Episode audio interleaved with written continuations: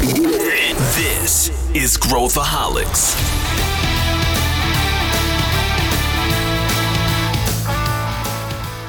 Aqui é Pedro Van Gertner, sou o CEO da ACE e esse é Growthaholics, o podcast para quem adora inovação e empreendedorismo. E esse é um daqueles episódios que a gente chama This is Pedro and Mike, onde a gente fala sobre assuntos aleatórios que vêm na cabeça na hora e depois a gente batiza o episódio com o respectivo tema. Só que dessa vez a gente tem um is Pedro and Mike e Cássio Espina também. Então a gente tem hoje, trouxe um convidado aqui para a gente fazer os nossos bate-papos aleatórios, que é o Cássio Espina, um velho amigo aí de. A gente vai falar um pouco sobre isso. E hoje está aí lado a lado com a gente, construindo né, toda essa visão, especialmente ali na Ace Cortex. E, e bem-vindo, Cássio, aí por esse neste episódio especial. Aqui teremos vários outros, mas bem-vindo para esse seu primeiro, né? Inaugurando aqui a sua participação no Growthaholics, né? Obrigado, Pedro. Obrigado, Mike. Um grande prazer estar com vocês, né? Sempre eh, juntos aí nessa jornada, agora né, mais ainda. Então, eu fico muito feliz de estar aqui com vocês. Boa, e temos o Mike, que já é o nosso veterano aqui nas nossas conversas aleatórias, né, Mike? Voltando de férias, tudo bem com você? Tudo bem, tudo bem. Pedro, Cássio, um prazer te ver aqui. É, bater papo, re relembrar um pouco. A gente estava tentando puxar da onde que a gente se conheceu. Acho que tem várias versões, mas eu, eu tenho uma, uma, uma na cabeça muito clara. Vai lá, vai mas lá. não sei quem mesma. começa. Começa aí você, Mike. Começa, quero é, ver se é a mesma que eu tenho. É que tem uma que a gente não conheceu. Foi uma abordagem que eu fiz ao Cássio. Então a gente tinha, antes da Ace, para quem não sabe, o Pedro e eu, a gente tinha um site de reserva para resta reserva restaurante. É, o primeiro do Brasil. Não, não tinha, né, não existia nada disso antes do. Esse foi em 2010. E a gente fez o funding é, do negócio inicialmente nós mesmos, e depois a gente falou: vamos levantar uma grana é, com investidores brasileiros. É, para ver se ajuda, né? Smart Money ajuda a gente a crescer, enfim, passar para o próximo nível. Já tinha é, centenas, várias centenas de restaurantes na base, a coisa estava andando. E aí eu fui procurar quem investe no Brasil né? Estamos falando em a meia são... dúzia de pessoas. meia dúzia. Não era. E a gente, assim, não, ok, não tinha, não tinha nem o tamanho, nem a vontade de falar com Venture Capital ainda, era muito incipiente. E aí a gente descobriu lá Anjos do Brasil. E acho que não tinha. Tinha, na realidade, para não mentir, tinha o Gavia Angels, que eu, que eu me lembro de cabeça, do Rio de Janeiro. É, mas a gente estava baseado em São Paulo e Porto Alegre, a gente tinha dois escritórios, né, dois, dois locais, e aí eu entrei em contato, assim, cold call com o Cássio, perguntando como é que faz para levantar dinheiro com a do Brasil, e ele me atendeu, tá super legal, me atendeu na hora, assim, não sei como que eu arrumei o telefone, se estava no site da Anjos do Brasil, alguém me deu, tá, não sei, não, isso eu não lembro, eu sei que a gente conversou, e ele falou, ó, manda para gente aí o teu, teu plano, enfim, é o teu deck, o que você tem, é, para a gente dar uma analisada, mas vai demorar um pouquinho, porque a gente está cheio de coisa. Imagina, na época, o, o que era cheio de coisa da época não deve ser nada perto de hoje, né? é, e aí, depois de um tempo, ele devolveu dizendo: olha, ainda é cedo para nós, é, a gente vai passar essa oportunidade. Mas a gente não se conheceu, a gente falou, foi uma interação de investidor para startup. Nós, a startup, e o Cássio investindo pela Anjo do Brasil, coordenando, coordenando a Anjo do Brasil. Esse foi o, o primeiro contato. Mas aí eu tenho um outro na cabeça, mas eu queria passar a palavra para vocês para ver se vocês lembram, se vocês estão pensando na mesma coisa. Eu tô. Eu quero ver. Vai lá, Cássio. Eu quero ver se você se lembra. Putz, aí você. Ó, minha memória é 100% uh, uh, documentada em e-mails. Eu tô até buscando aqui nos e-mails histórico meu para ver se eu acho alguma coisa. Porque, gente, não peçam para me lembrar de memória de cabeça, tá? Porque eu sou zero nisso. Então, vou jogar bola para você aí, Pedro. Eu vou, eu vou. Faz o rastreamento aqui. Vou refrescar sua memória, Cássio. A, a gente ficou de te conhecer ao vivo num evento que era um evento. Eu me esqueci o nome desse evento, Mike. Não sei se te lembra, mas era o Pedro Sorrentino que estava organizando. Te lembra? Era o Sorrentino que organizava. Sim. E a gente, Sim. né, que, que depois é, virou VC, né, da One VC. Hoje ele está tocando um projeto é, dele, né? E aí a gente foi lá antes do evento começar eu me lembro, e sentamos com o Cássio é, e batemos um papo com ele uma meia hora antes do evento começar. Era isso, Mike? Era isso, num bar de rock, assim, hard isso. rock, na rua Pinheiros, no, no, início, antes de entrar na Faria Lima, era tudo preto. Você não lembra, Cássio? E era em cima, a gente sentou numa mesinha Isso, em cima, e eu acho que você estava julgando o startup, eu não sei, era um evento de startup como tinha poucos, né? A gente lembrava, tinha os meetups, a gente lembrava assim, é, das datas, e acho que você estava julgando o evento e a gente sentou para conversar com você. É, tudo preto, tudo, tudo roqueiro, assim, de, né, de couro, de punk, sei lá. Era nesse local que eles fizeram um evento de startup. O Pedro acertou, que era exatamente isso que eu tinha na cabeça. A gente bateu um papo de, sei lá, meia hora, tomar uma cerveja numa mesinha redondinha em cima no, na parte superior lá do bar, do boteco. É isso aí, é isso aí. É. Bom, cara, você, parabéns para vocês, vocês têm uma memória mil vezes melhor que a minha, Não sei se já é, enfim, já, ainda tem cabelo que atrapalha a memória, entendeu? É, é, mais um pouquinho. Mas tá acabando, mas tá acabando já. Então, em breve vou ter memória, esse meu sonho de consulta é a memória que vocês têm, viu? Mas assim, que eu sei, assim, que a gente sempre teve né, muito tempo aí, né, todos os relacionamentos, contato que sempre foi super bacana, e acho que para mim a memória que eu sempre guardo é isso, de pessoas bacanas, entendeu? Então, idem. É isso que eu gosto. É idem. E eu me lembro, Mike e Cássio, que no início né, do cenário aí de, de investimentos e tudo mais, o Cássio ele era quase como o evangelista né, do, dos investimentos. Então ele ia lá no, no, no púlpito, lá no pódio, e ele repetia o gospel, né? Toda vez, né? O Cássio assim: deixa eu explicar o que é investimento anjo, o que é isso, o que é aquilo. Aí ele tirava, né? Como é que é o nome do teu livro, Cássio? Você tirava o teu livro assim e falava: ó, esse é o livro e tal, quem quiser saber mais, né? Você se lembra? Toda vez você fazia o seu passo a passo. É, era isso aí mesmo, exatamente isso, cara. Viajei muito né, tentando disseminar o que era investimento anjo, naquela época as pessoas né, não tinham nem noção do que se tratava, a verdade é essa. Cássio, por que, por que, que você decidiu fazer investimento anjo? Então, Mike, boa pergunta. Basicamente assim, né? Eu fui empreendedor né, por 25 anos, aí né, enfrentei todas as agruras que é ser empreendedor, né? Enfim, os desafios todos. E depois né, de vender o último negócio, falei, putz, né? Não quero mais abrir um novo negócio meu, né? Já já passei por muito, né? E gostaria de, mas gostaria de continuar conectado nesse ecossistema. E eu conheci tinha alguns conhecidos meus uh, aí dos Estados Unidos, né? Faziam já investimento em startup, eles comentaram um pouco sobre isso. Eu falei, putz, isso parece bacana, acho que né, faz sentido porque eu quero da minha vida, pelo menos nesse momento.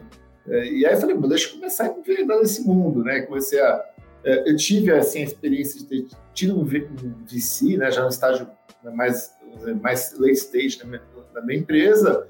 Então, eu conheci um pouquinho desse ecossistema de investimento, né, de como é que funciona a mecânica né, uh, de investimento, um negócio, uh, vi o valor que tinha, né, tanto que até hoje tem um relacionamento super bacana com quem investiu naquela época, foi, né, ficaram ótimas experiências, né, uh, e a partir daí eu falei, puxa, será que eu não consigo fazer isso, né, também ajudando esses empreendedores que estão começando? E aí que foi que eu falei, deixa, deixa eu experimentar esse negócio, bem que né, vamos dizer assim, sabe quando você entra numa coisa que não vai te absorvendo e você vai ficando cada vez mais envolvido e vendo que, puxa, uh, tem muito para fazer, né? Eu acho que, assim, é, esse talvez seja um pouco do lado do sangue empreendedor, né? Quando você vê que você tem né, muita coisa para fazer, você, né, arregaça a manga e vai, vai em frente. Então, foi por aí que eu, que eu me envolvi nessa, nessa jornada aí de... vai completar aí quase 12 anos, né? Já. Caramba. Tá bom. É, é, assim, faz algum tempo, mas né, pensando nas nossas carreiras, é, um, é uma fração, né, é uma parte, né? E, e esses dias eu e o Mike a gente gravou um episódio falando sobre recuperando um pouco aí os velhos tempos, até o, algumas pessoas, Mike, da, da, nossa época, me mandaram mensagens falando, nossa, ouvi esse episódio, tem nostalgia. É, muito legal, né? Essa, a gente fez uma uh, olhando para trás, e seria legal a gente pensar né, um pouco sobre, juntos aqui, né, o que, que deve acontecer também, né? Olhando para frente, como é que vão ser esses próximos 12 anos aí, né? Muita coisa mudou, a gente já falou sobre maturidade, empreendedores, tamanho das rodadas, mais capital, é, né? O, o, é, profissionalização dos fundos, todo o ecossistema, enfim, já falou sobre tudo isso. Se a gente olhar todos esses fatores e pensar no nosso momento, né, nosso momento político, né, pensando em termos de Brasil, que que qual, qual seria a aposta de vocês? Eu sei que o, o, o Cássio também é um cara que né, que eh, sempre foi um cara envolvido com policy making, assim, né, ajudando aí os, o, a classe política a pensar sobre esse segmento, sobre esse setor, que é um setor difícil em todos os aspectos, né, Cássio? É, de entendimento lá quando cai na, na mão de um juiz para entender o que, que é uma startup, como é uma startup, assim como que eu regulo, né, como que eu trabalho nesse mercado. Mas se vocês fossem fazer algumas, vamos fazer algumas apostas juntos aqui, o que, que, deve acontecer nos próximos anos? Essa euforia toda de mega rounds devem continuar? Não deve continuar? Qual, o que, que vocês acham? Mas eu vou, eu vou perguntar primeiro para o Cássio, Pedro, sobre a parte política, que estou pegando o teu gancho aqui, tá? Que ele está tão envolvido Excelente. e ele sabe, acho que mais do que a gente, mais do que nós dois juntos. Não tenha dúvida. a gente chegou até um certo ponto, né? Você pode até comentar um pouco, Cássio, o que, que é esse certo ponto para quem está ouvindo a gente, para poder entender melhor, né? O que, que tem? É, acho que tem muitas vitórias, enfim, nada é perfeito, mas o que, que, será que acontece? A gente continua nessa movida, né? Para onde a gente vai é, dentro do engajamento político, vai, do governo em relação às startups? O que, como é que você enxerga isso? Legal, não, bacana. Assim, só vou começar falando um pouquinho sobre, muito rapidamente sobre a visão geral do, do mercado, e aí a gente cata a parte política que vocês vão ver que está muito associado, né? Assim, como vocês já falaram, não preciso repetir isso, todo mundo sabe quanto evoluiu nesses últimos 10, 12 anos. Né? No momento que você fala, lembraram bem, a gente explicar o que era investimento anjo, né? mesmo conceito de startup ainda não conceito que estava começando, né? para hoje para um, né, assim, um movimento bastante né, significativo. Só que ainda quando você compara né, o Brasil em relação ao seu tamanho né, da economia, o tamanho do país, em relação ao nosso tamanho do nosso PIB, é, né, com os Estados Unidos, com a Europa, enfim, e já são, claro, mercados mais maduros, você vê que na proporção, não estou falando nem para ser igual, né, mas na proporção do tamanho do PIB do Brasil, a gente ainda está muito longe de estar no estágio de maturidade. Né? O, o, exemplo que eu dou sempre é assim: no Brasil se investe menos de 1% do que se investe, por exemplo, nos Estados Unidos. Aí, PIB brasileiro, tá, agora o câmbio até reduziu um pouco, mas que seja 8%, vezes, 8 do PIB americano, significa que a gente tinha que estar 10 vezes maior para estar, no, falei, no mesmo patamar dentro do tamanho do nosso país. Então, assim, é, por mais que a gente evolui muito, ainda tem muito, não só muito espaço para crescer, mas como tem uma certa necessidade também para crescer, para a gente se tornar um país competitivo globalmente. Então, acho que essa é a grande oportunidade que a gente tem no nosso ecossistema. Agora, a questão né, do, da parte que você falou de policy making, né, de políticas públicas para essa área, é uma questão que eu me envolvi logo, assim, eu diria, desde o começo, né, na própria Antes do Brasil, quando eu fundei ela, foi um dos pilares porque já existia né, experiência internacional mostrando que é necessário você ter políticas de estímulo para esse ecossistema. A própria OCDE ela tem um estudo né, que ela mapeou em mais de 20 países né, o impacto que existe né, de todo esse ecossistema e mostrou que sim, é necessário ter políticas que estimulam. E como eu falei, tem diversos cases, se você pegar é, case, por exemplo, do, uh, uh, do Reino Unido, né, da França, de Portugal, o volume de investimentos acelerou muito a partir do momento que os governos estabeleceram essas políticas de estímulo. Né? Os próprios Estados Unidos, não foi exatamente assim, mas hoje, porque eu mostro para todo mundo, falo, se você investir uma startup, o Mike deve saber isso, está aí, né?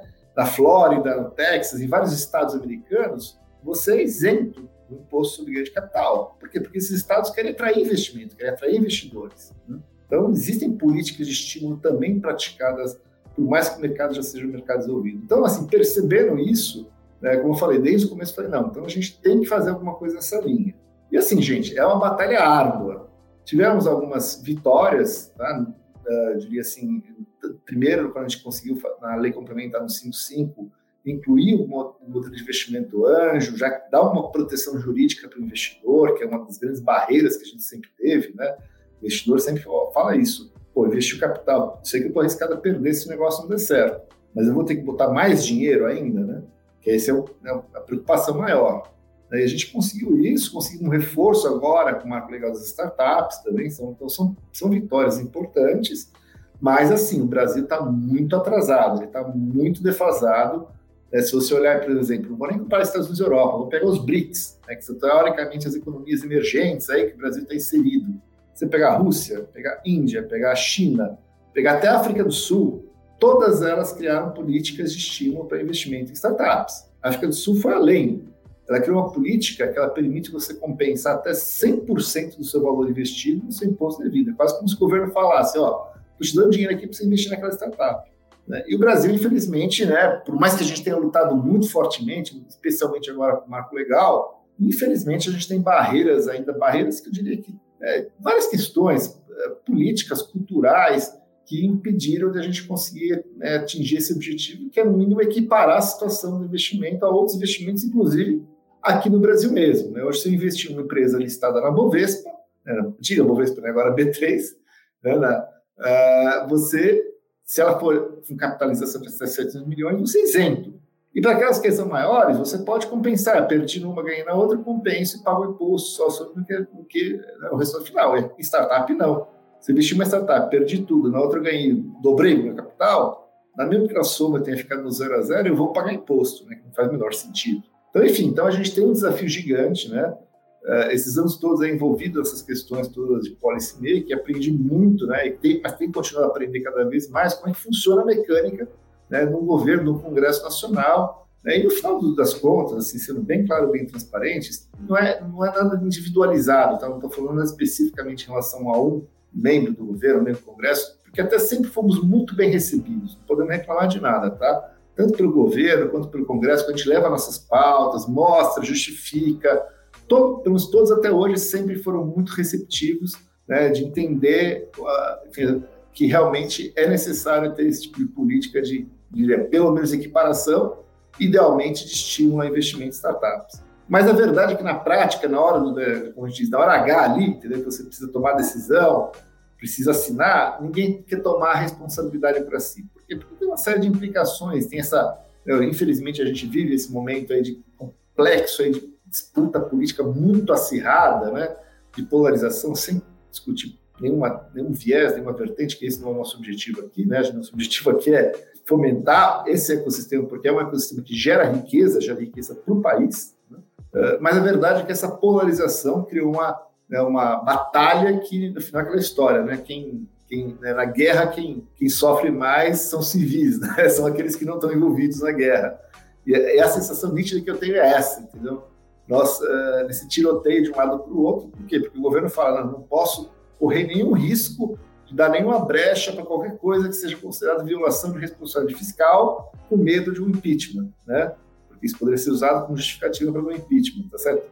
E o outro lado da moeda dizendo, não, então, né, não, também não podemos fazer, porque se fizermos, nós vamos estar assumindo, abrindo uma porta para que se faça do outro lado, sabe? Aquela guerra que nenhum dos dois lados quer abrir, aquela guerra, quase guerra fria, né? E no meio dessa batalha, como eu falei, a gente acaba sendo, vamos dizer, de certa forma, penalizado por não conseguir desenvolver essa política tão necessária. Né? Então, enfim, é um desafio, mas como a gente diz, a gente perde as batalhas, mas a guerra ainda não. A guerra continua, a luta continua, né? E eu acho que é uma luta que a gente tem que continuar persistindo, acreditando que em algum momento, né, talvez um momento mais oportuno, certamente nesse momento atual que a gente vive, aí pela conjuntura política, o ano que vem ser ano de eleições, a perspectiva é, né, não é das melhores, tá? em termos de ter algo que seja positivo. Mas, assim, o lado bom, né, que eu sempre falo para todo mundo, dos empreendedores, no dia a dia nosso, né, no dia micro, que a gente chama, né, no dia a dia nosso, isso tem um impacto? Até tem, mas pequeno, né? Eu acho que quem está envolvido nesse ecossistema, está investindo, está olhando as oportunidades, o Brasil é um país cheio de oportunidades, não vai fazer mais ou menos por causa disso. Tá? Quem perde no final do dia é o país, porque atrai menos investidores, às vezes até menos empreendedores, temos alguma certa evasão de empreendedores também e investidores para fora, né? Você vê né, quantas pessoas estão aí, né, às vezes fazendo seus né, projetos investimentos fora do Brasil, então perde o país. Mas assim, para nosso ecossistema, né, eu diria assim, para nós uh, que estamos aí ativos, investindo, empreendendo, é, o dia a dia continua sendo, vamos dizer, o mesmo, com algumas dificuldades, mas que são iguais para todo empreendedor. Né, então, o que está dizendo é que temos ainda um delta muito grande entre. Não é nem para alcançar os Estados Unidos nominalmente, mas proporcionalmente existe um delta imenso que a gente ainda está recém na, na, no início né, dessa curva. Você acha, vocês acham, né, uh, que essa tendência aí, porque esses mega rounds que, que começaram a esticar toda a corda para cima, né, são de poucos agentes, né, são os Tiger, SoftBank e tal, são pouquíssimos agentes, geralmente estrangeiros, uh, que acabaram mudando a dinâmica junto com os juros caindo e, e, essa classe de ativo ficando mais na moda aí, na, na crista da onda, foi meio que uma tempestade perfeita para acontecer isso. Vocês acham que essa é uma tendência que vai continuar? Ah, minha opinião é que sim. Eu acho que não tem por que não continuar. Eu acho que a gente tem é uma cada vez safras novas de, é, de startups crescendo, acelerando, se tornando as scale-ups, que demandam sim investimentos maiores para poder uh, atingirem patamares né, mais significativos no mercado. E como falei, o Brasil tem muitas oportunidades. Uh, outro fator também muito importante, né, uh, que eu lembro que era uma limitação, era os exits. Né? A gente, né, lembro, acho que já chegou até conversando né, com vocês, né, uh, cinco anos atrás, exit sempre é um desafio, né, porque né, o transação e transações de M&A sempre era muito limitado, e a gente vê que com essa leva de IPOs, muitas empresas captando dinheiro para fazer aquisições, muitas aquisições acontecendo, né, muitos players muito ativos no mercado, que é a forma de você reciclar esse capital. Né? Então, acho que tudo isso, na minha opinião, é um ciclo muito virtuoso.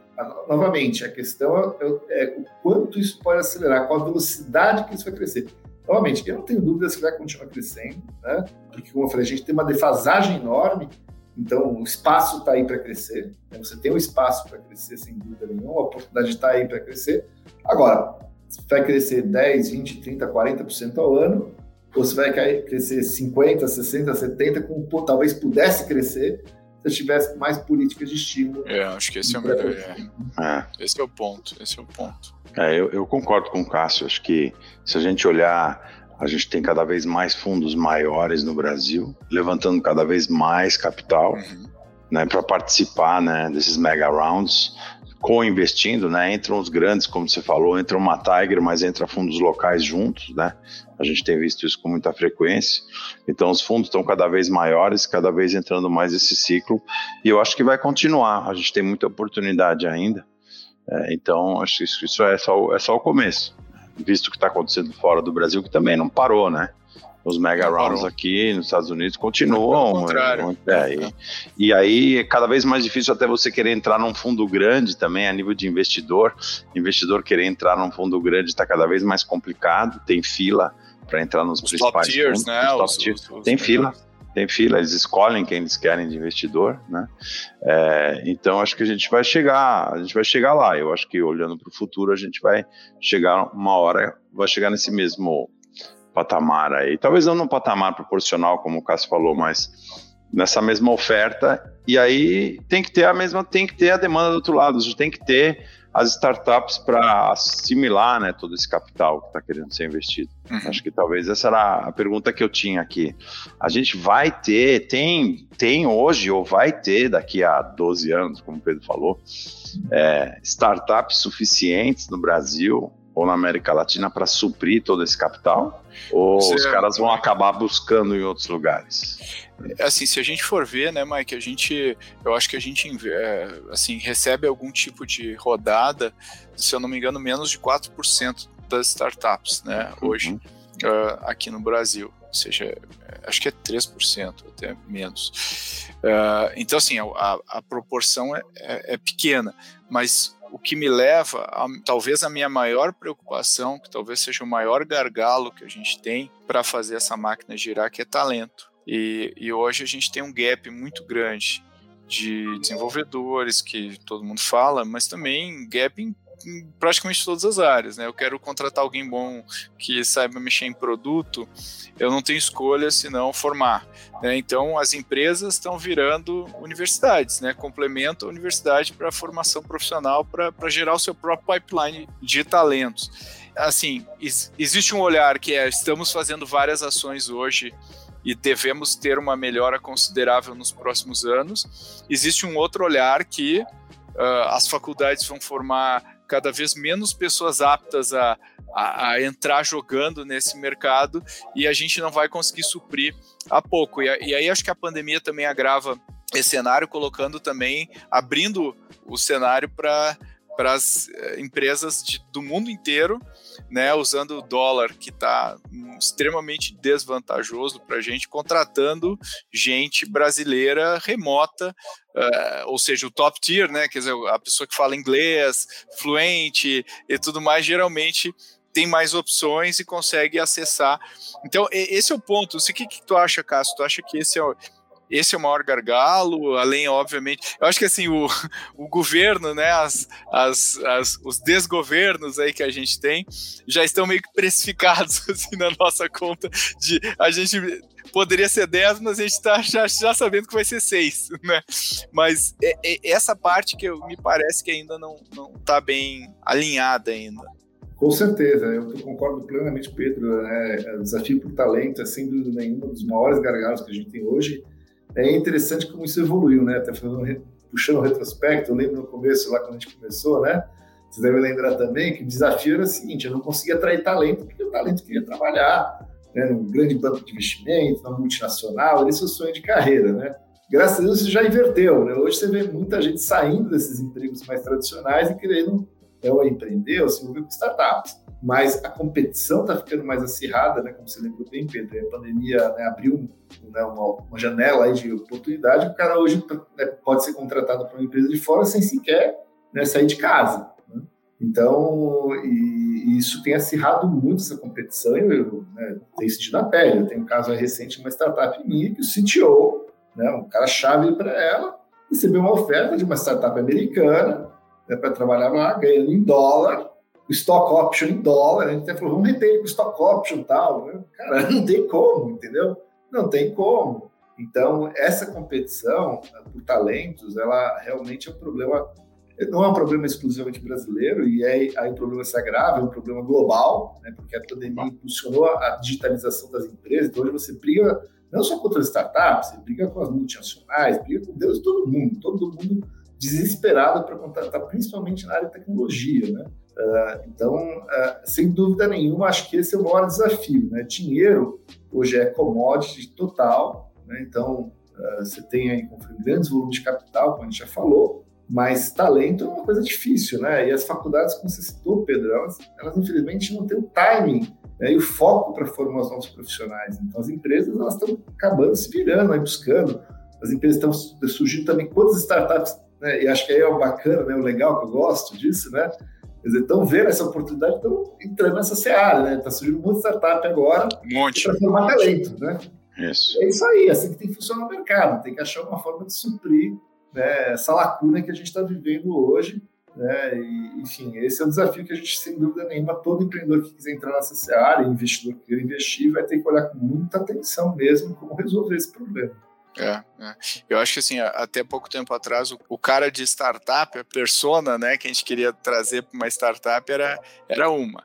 Aí tinha o cara da, das empresas, né, tradicionais. E hoje é o mesmo, né? O mesmo perfil, todo mundo quer o mesmo perfil não tem mais um, um, um, nicho, né? Ele virou. E, então, não sei, Mike, como é que tu, tu fazendo um paralelo aí com os Estados Unidos, é, é, existe também aí uma falta de, de talento, né? Hoje, claro que te, dependendo da categoria e tal, mas hoje tem mais é, é, é vaga de emprego do que desempregados é, é no, nos Estados Unidos, né? Especialmente em, em níveis de restaurante, né? Esses trabalhos o, low wage aí, né? Americanos, né? Mas existe também essa, essa questão do talento ser escasso, né?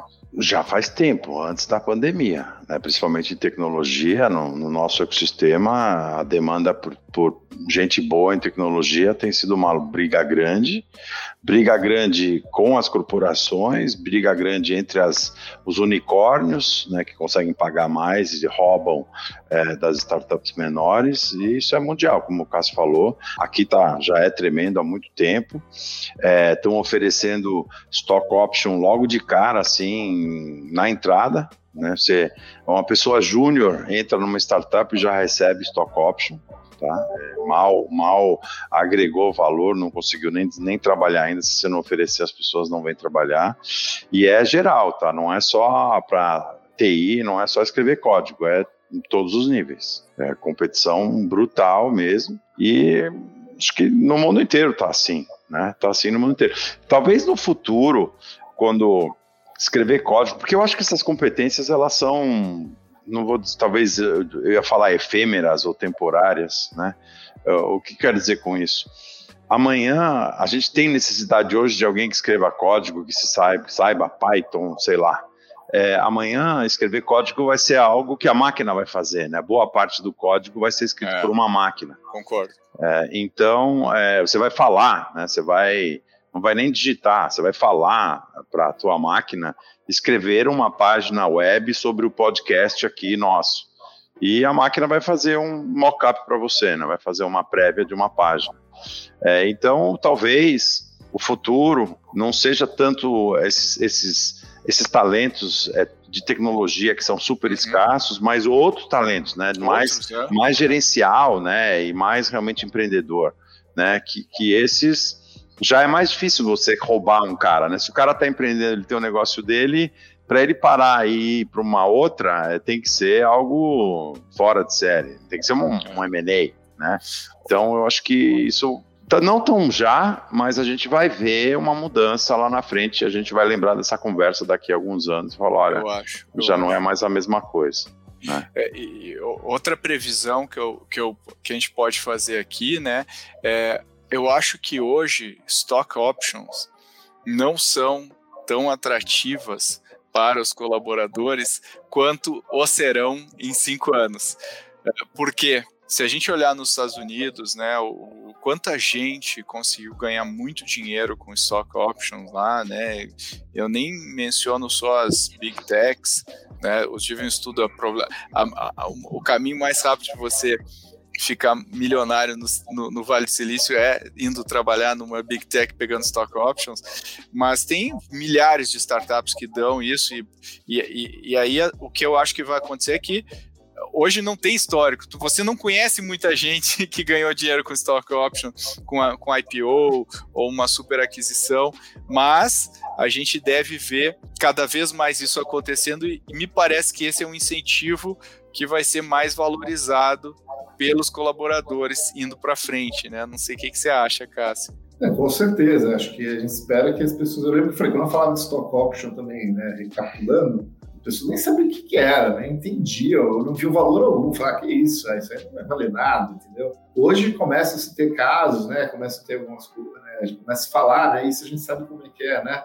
Um tem que falar para o outro, oh, tinha stock option, né, teve IPO aí da minha empresa, ou vendi, venderam lá a minha empresa, eu ganhei uma grana, e um vai falar para o outro, e isso vai começar a se disseminar. Ainda no Brasil, acho que não é tão disseminado, você citou, mas sem dúvida nenhuma, eu acho que quanto mais a gente tiver esses casos, mais vai se tornar né, uh, valorizado. Né? E, e, aí, voltando até a, a da questão de política pública, por exemplo, esse é um problema que a gente tem, né? porque no Brasil, né, a Receita Federal muitas vezes quer considerar stock option como salário, como remuneração. E aí a Receita chega lá e quer tributar né, quando você concede stock option. É uma coisa que não faz o menor sentido. Né? Estou dando lá o que pode valer muito no futuro, mas pode não valer nada. Né?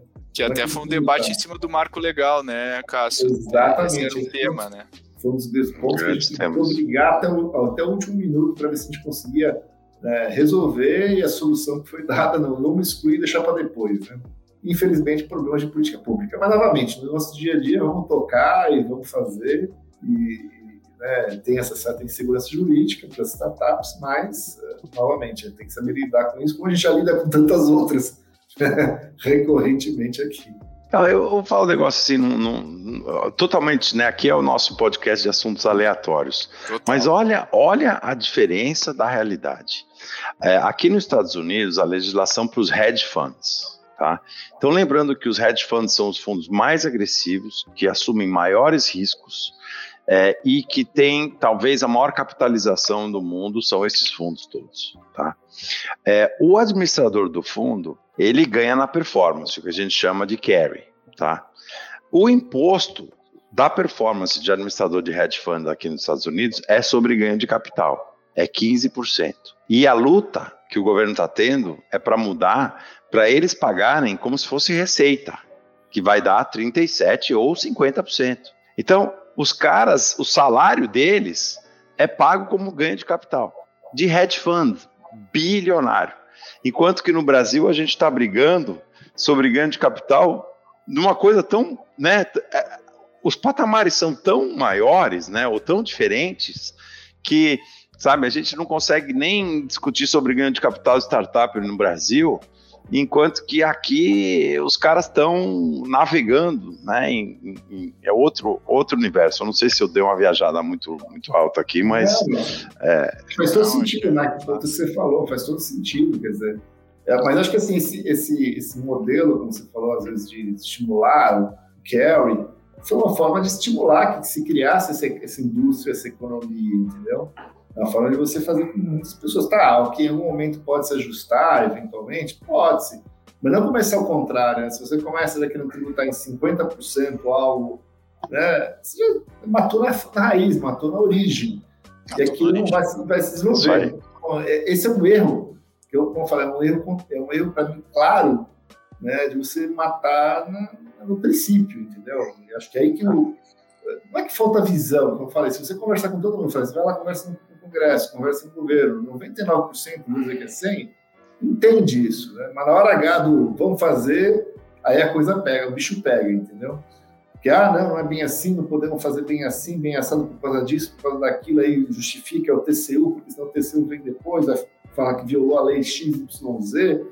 Enfim, aí tem milhões de justificativos porque não dá para fazer, entendeu? E, infelizmente a gente acaba ficando amarrado. Mas, né, é, esses são os nossos desafios e, e Cássio e Mike, assim, olhando, né, aquela coisa da bolsa de valores, né, ela vai é, hoje está ruim, né? Mas, mas se a gente olhar o gráfico aí dos últimos uh, cinco anos, ela não está ruim. E a minha pergunta para vocês é: vocês acham que as políticas públicas têm uma tendência de melhoria, se a gente olhar, não olhar o, os, os soluços no curto prazo, mas olhar a tendência de evolução no longo prazo, independente dos políticos que assumirem, ou vocês acham que isso não necessariamente é uma verdade? Eu acho que é completamente independente. Se você olhar o longo prazo, é, todos os governos que a gente passou de todos os tipos, de esquerda, direita, e você olha a evolução das empresas listadas mais antigas até as mais novas, é totalmente independente, tá? apesar do que acontece no governo, a criação de valor continua, é, as pessoas continuam comprando cada vez mais agora, comprando e vendendo ações, né? então o volume é, transacionado aumenta, e se você é, é, tem um portfólio de growth, né, que você olha para o futuro, senta em cima e deixa rolar que local web vai valer exponencialmente mais daqui a 10 anos. Uhum. E eu não estou não tô oferecendo aqui local web, tá? Não estou falando para ninguém comprar. Mas é, é, um, é o exemplo que me veio na cabeça de um negócio que eu sempre espero. Não importa mas, o que o governo for fazer. Mas vocês acham que vai ficar mais fácil fazer negócio no longo prazo? Tipo, a gente. Não estou nem querendo que a gente vire uma Estônia, mas vai ficar mais simples e mais fácil. A tendência é essa, assim, o que, que você acha, Cássio? Você já Não, está desiludido? sim, acho que sim. É que falei, se você comparar, né, é, é, a longo prazo, né, eu lembro de quando eu comecei a empreender, né, bastante tempo atrás, era um ambiente né, totalmente adverso, nosso, por vários motivos, né, inflação galopante, né, coisas que eu espero que a gente não, não volte. Né, esse, sempre o receio, porque, como você falou, tem as idas e vindas, né? A gente só espera que nenhuma né, volta, retrocesso seja um retrocesso que volte né, tão negativamente quanto a época que a gente tinha de hiperinflação. Não, espero eu que não vamos chegar a esse patamar nunca mais, né? mas é preocupante, se a inflação batendo 10% ao ano, você sabe as consequências que isso vai trazer né, muito em breve. Então tem que segurar isso e achar uma forma de resolver. Mas, como eu falo, apesar das idas e vindas, se você olhar a curva, né, a tendência de curva, ela é de, é de melhoria cada vez mais. Né? Teve que falei, teve coisas, sempre tem. Se você pega qualquer, como você falou, qualquer governo que você pegue, tem muita coisa ruim, mas tem coisas boas que saíram. Pega que recentemente aí teve a lei da liberdade econômica, que já teve um sucesso de avanço, agora tem uma, a tem uma lei nova aqui, de desburocratização, que também deram alguns passos importantes. É, a questão para mim não é essa, a questão assim, está evoluindo, tá, graças a Deus. A questão é a velocidade dessa evolução, né? como eu falei já anteriormente não está evoluindo na velocidade que poderia e que nós precisamos, porque existe uma janela também. Se você pensa assim, do ponto de vista macro, né, eu, fico pensando assim, sou economista, não sou nada disso, mas olhando assim, macro, o Brasil hoje ele está naquele momento que eles chamam lá de é, agora esqueci a palavra, que é, é o momento ideal né, da, da, da, faixa etária populacional. Né?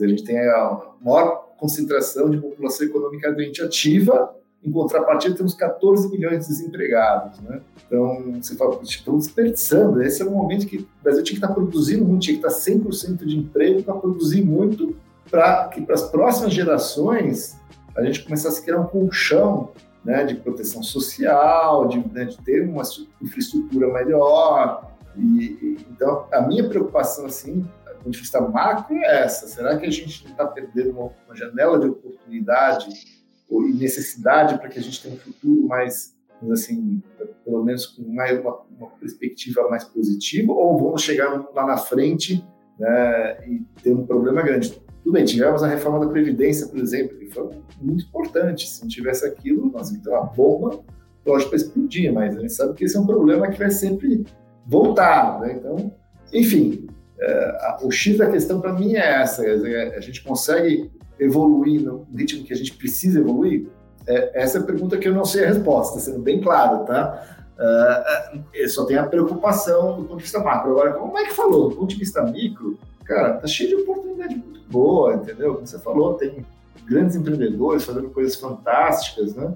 Então, né, no lado micro. É, tudo, que é setor que a gente olha, né? Não tem um setor que a gente não olhe e fale isso. É, e assim, gente, não adianta ter ilusão, tá? Eu sempre falo assim, eu já vi muito pessoal falar, ah, não, então eu vou para os Estados Unidos, porque lá tal. Pô, os Estados Unidos, com certeza, o Mike, né, conhece bem, bem, bem, ok, tem muita facilidade. Em compensação, a competição, gente, é 10, 10 se não for 10, é 100 vezes mais acirrada, né? É, a competição é feroz. Feroz, então, acho que você... Ah, tem esses desafios? Tem, mas o desafio é igual para todo mundo, entendeu? a dificuldade que você está enfrentando, a sua concorrente está enfrentando também. Então tá igual, a regra do jogo é igual para todo mundo. Então, vamos jogar bola, tocar barco e aproveitar essas oportunidades que a gente tem aqui, porque quem souber executar bem, cara, vai gerar muito resultado. Legal.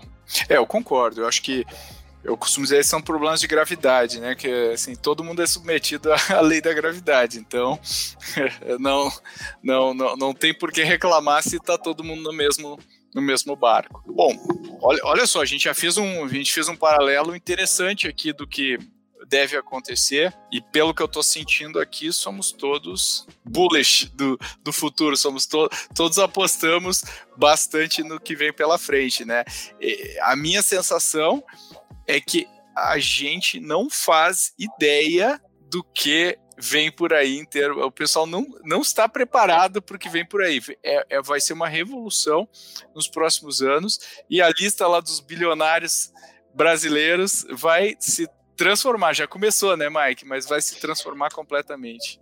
É, a gente estava falando disso outro dia, né, Pedro, dos jovens bilionários aí que abriram capital, empresas que abriram capital recentemente. É, tinha uma de tecnologia, acho que eram 30 nomes, se eu não me engano. É, pessoal em média 37 anos, alguma coisa assim. E ah, o resto era tudo empresa tradicional, né, brick and mortar. Eu acho que essa lista da Forbes daqui a uns cinco anos, talvez, vai ser o contrário. Vai ter mais tecnologia e menos é, empresa tradicional. Assim como é aqui, né? Nos Estados Unidos já está assim. Olha, né? É, só olha é. aí. É. E, a, e a bolsa também, né? Aqui o que carrega a bolsa é tecnologia. E eu acho que não, não vai parar tão cedo. Não vai. Não vai, né? não vai muito pelo contrário. Né? É, então eu, a gente é super bullish, a gente acredita muito. Né? É isso aí, continuar. Mas assim, se eu puder, aí, já que para devagar aqui, vamos devagar um pouco, indo mais para o futuro, eu falo assim também, gente. Para mim, tem duas tecnologias que elas vão ser totalmente disruptivas para a nossa vida, né? Sua vida no sentido amplo, né?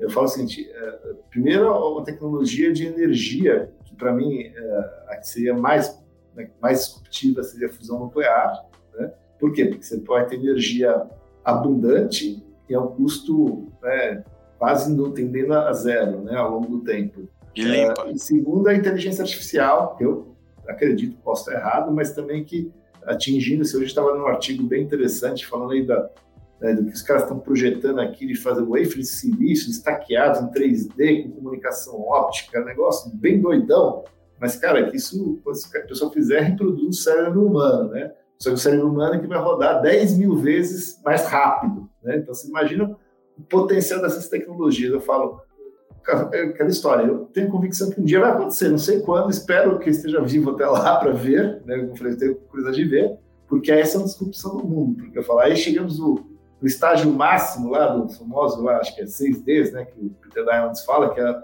da des desmaterialização e da desmonetização, né? Aí todos esses assuntos que a gente discute hoje sobre economia, sobre, enfim, é, disponibilidade de recursos tal, a conversa vai ser outra, né? Vai ser como é que a gente, talvez a discussão que a gente já tem hoje, mas que vai ser muito mais relevante, é como é que eu não acabo com o meu planeta, né? Como é que a gente mantém, ou fazer uma de Elon Musk, bom, vamos para outro planeta que aqui não vai dar mais. então, enfim, para viajar um pouquinho aqui na maionese, é, mas enfim. Eu achei ótima essa viagem aí, Cássio. Eu acho que essa é uma boa, é uma boa viagem para a gente encerrar nosso episódio aqui de hoje. Uh, a gente foi cobriu vários pontos que eu acho super interessantes e eu acho que é, é legal às vezes assim quem está nos ouvindo parar um pouco para pensar no que está acontecendo, porque não está acontecendo de maneira tão óbvia algum, algumas coisas, mas o que vai acontecer nos próximos anos vai ter uma verdadeira revolução aqui no nosso mercado. E a gente quer estar no meio dessa revolução, né? Isso, isso, é a única certeza que a gente aqui tem, né? A gente quer estar bem no epicentro dessa revolução. Então, com isso, quero agradecer os nossos convidados aqui já de hoje, né? Desse bate-papo aleatório. Cássio, que esse seja o primeiro de muitas participações suas aqui no Growthaholics. Prazer, Pedro. Super bacana o papo, muito bom. Espero que a gente tenha aí contribuído aí um pouquinho para todo mundo aí que segue o Growthaholics em, em ter um pouquinho de perspectiva positiva, que esse é o recado final, né? De que não, não falta oportunidade para fazer muita coisa bacana. Vamos fazer juntos. É isso aí, é isso aí. E perspectiva positiva é o que a gente tem de sobra, né, Mike? Valeu pela sua participação novamente. Sempre, sempre positivo, sempre olhando para o futuro com confiança. Boa, Obrigado, boa. Cássio. Obrigado pela, pela visita aqui hoje e Pedro também. Fechado. Valeu, galera. E agradeço você que está nos ouvindo. Se você gosta desses episódios aqui mais aleatórios, manda uma mensagem para podcast@goace.vc. A gente está encerrando a nossa temporada aqui desses episódios adicionais e a gente quer saber o seu feedback. Você gosta? Manda uma mensagem para a gente e, obviamente, compartilha com as suas redes. Até a próxima.